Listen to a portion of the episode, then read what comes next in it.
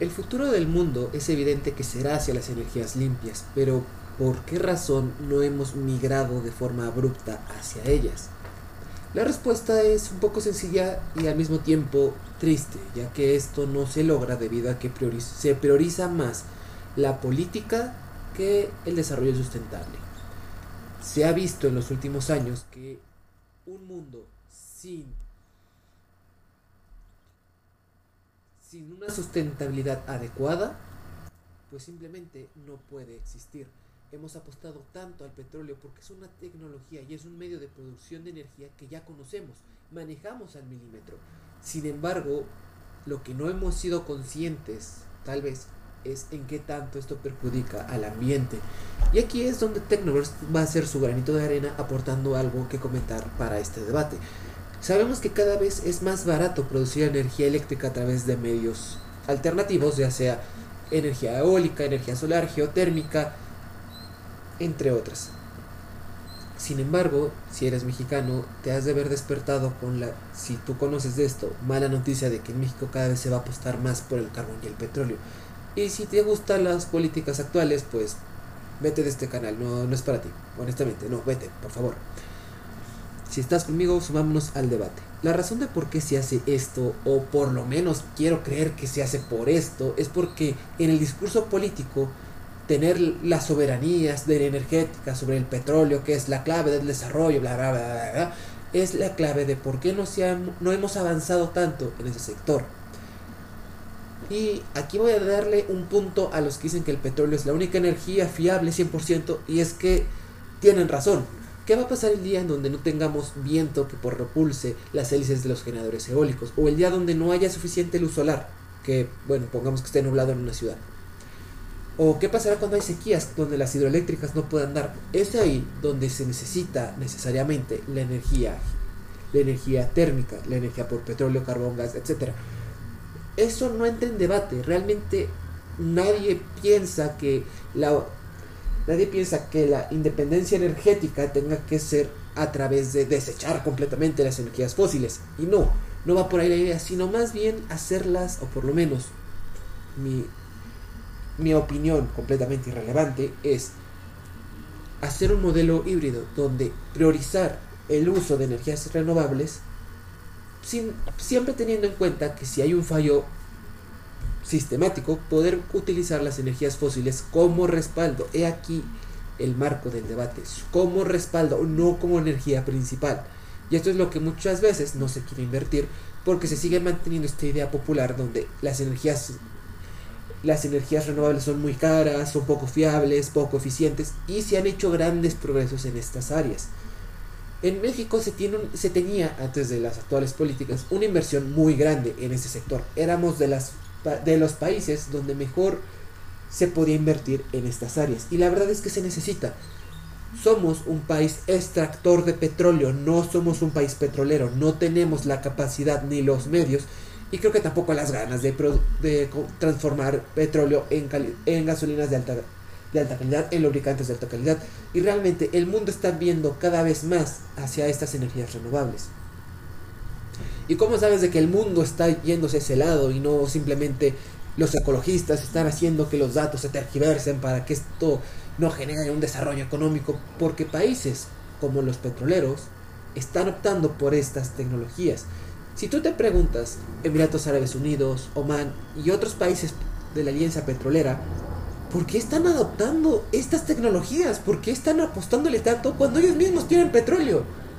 Por eso mismo, ellos saben que el petróleo, a pesar de que es la fuente de su riqueza, no se puede depender siempre de él. Actualmente vivimos en un momento histórico inusitado para mucha gente, donde se pensaba que el petróleo era un material que se podía tener de de reserva o poder financiar cualquier cosa con él. Y de repente vimos una situación en la cual el precio del petróleo, pongamos que sí, por acción política también, pero no hay demanda. Y se espera que la demanda no se recupere en muchísimos, muchísimos años. Y esto, ¿para qué nos vamos a mentir? Es bueno para el ambiente, malo para las economías que dependen de él y malo porque a final de cuentas todo nuestro aparato energético y de movilidad está basado en él. Pero ahora síganme el viaje.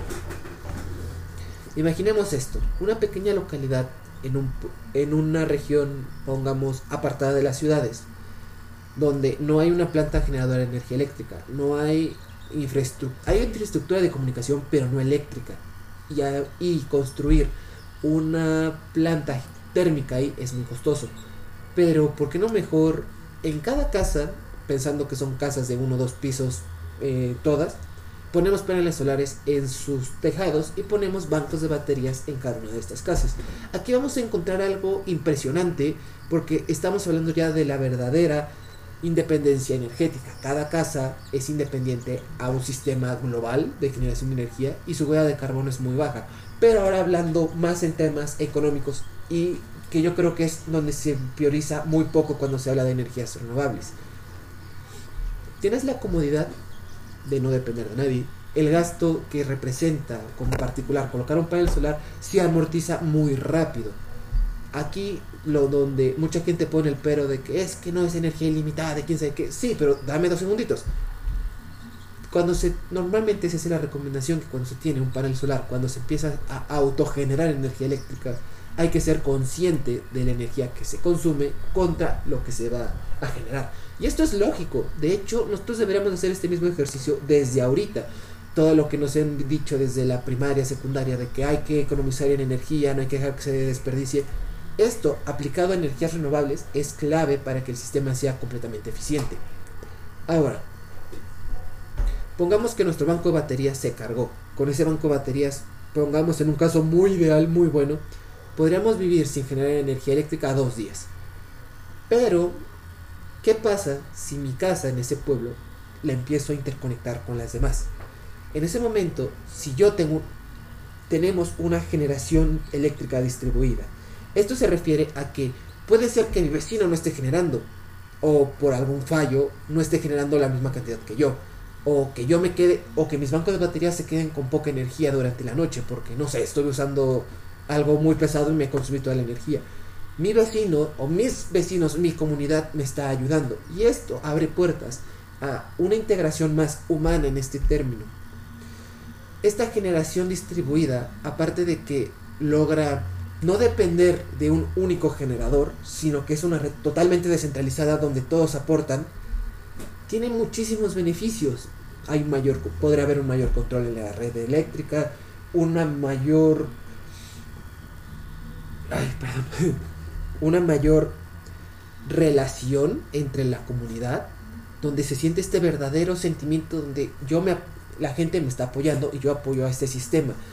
Algo así como lo que está sucediendo con el blockchain, sin embargo que al final de cuentas esto te da, esto te da una independencia como si sociales, pero claro, esto lo estamos pensando en condiciones ideales. ¿Qué va a pasar el día donde sea una temporada nublada, donde los paneles solares no generen la suficiente energía, ni siquiera para llenar los bancos de tu propia casa? ¿Qué pase cuando el vecino se quede sin paneles o decida que como ya que él genera tan una cantidad tan mísera, depender de la comunidad entera? Todo este debate es más no es tanto hacia la tecnología en sí, sino más a la moral y a lo que debemos enseñarle a la gente, lo cual Vale, que se abre ese debate. Estoy completamente de acuerdo en que ese debate se abra. Pero su implementación queda sin lugar a dudas como algo muy eficiente. Pensemos ahora en el caso de países como Dinamarca, que tienen un sistema eólico enorme y, y ahí lograron su independencia completa. No digo que el aire nunca va, nunca va a dejar de correr, pero sí debe de haber temporadas en las que se genera más y donde se genera menos. Entonces aquí se puede optar perfectamente en energías fósiles, haciéndolas que la temporada de uso de estas energías térmicas, carbón, este, petróleo, gas, lo que sea, contra el tiempo de uso de energías eólicas sea muchísimo menor y la huella del carbono sea inferior a la media. También por eso es que muchas cosas socialmente en el mundo están mal y esta implementación de estas tecnologías tan increíbles y este cambio de paradigma en el pensamiento donde, oye, deja el foco prendido, total, la energía es ilimitada, sería bueno llevarlo, sería bueno empezar esta educación hacia ese paradigma, pero desgraciadamente es más cómodo quedarse con lo que funciona, a pesar de que no sea así, pero el mundo está rotando cada vez más a este paradigma. Y no solo son los particulares, o no solo el gobierno tiene que hacerlo, sino que hay empresas que están optando por este sistema. Y esto es muy bueno, ya que ya vemos un interés no solo del sector civil, sino también del sector privado, donde están superando lo que ciertos gobiernos creen que debería ser la priorización de los recursos de la nación. Me gustaría en un futuro llegar a ver una empresa no estatal, porque ya eso es más a lo que yo creo que una empresa debería de ser, o bueno, un organismo privado, público, lo que sea, preferiría que fuera privado, que fuera algo así como un SolarMex, una empresa de origen nacional que, que ayude a generar electricidad eléctrica, porque en México hay zonas de que, donde irradia sol al por mayor. En la zona norte, con que pongamos grandes parques solares, podríamos hacerlos completamente independientes y bajar tanto huellas de carbono y mejorar la calidad de vida de esos, de esos estados. Ahora, si estamos pensando en regiones donde sopla mucho viento, se me imagina Oaxaca o Hidalgo, meter parques eólicos donde, repetimos, la calidad de vida se mejoraría pero donde ya hay plantas termoeléctricas, no las abandonemos, simplemente dejémoslas como reserva. Y esto ya lo ha logrado cierto país latinoamericano que se llama Colombia. En Colombia existe una un sistema de generación eléctrica que depende de hidroeléctricas y de termoeléctricas. Sin embargo, se prioriza el uso de las hidroeléctricas, pero se mantiene a las termoeléctricas para que en caso de sequía ellas puedan entrar y suministrar la energía eléctrica. ¿Por qué no optar por un sistema así? ¿Por qué no optar por un sistema todavía más híbrido, donde tener generación distribuida y además tener este sistema de respaldo basado en carbón? ¿Por qué no optar por eso? ¿O por qué no también abrir el debate hacia energía nuclear? Este último a mí me da un poquito de repelús, pero no me cierro a la posibilidad de que esta sea la energía del futuro. Pero bueno, esto ha sido todo por mi parte. Espero que este pequeño plática o pequeño podcast sobre las energías renovables les haya gustado. Si vienen cambios para el, para el podcast, sobre todo mejoras en el sonido que espero sea pronto. Un abrazo y nos vemos hasta la próxima.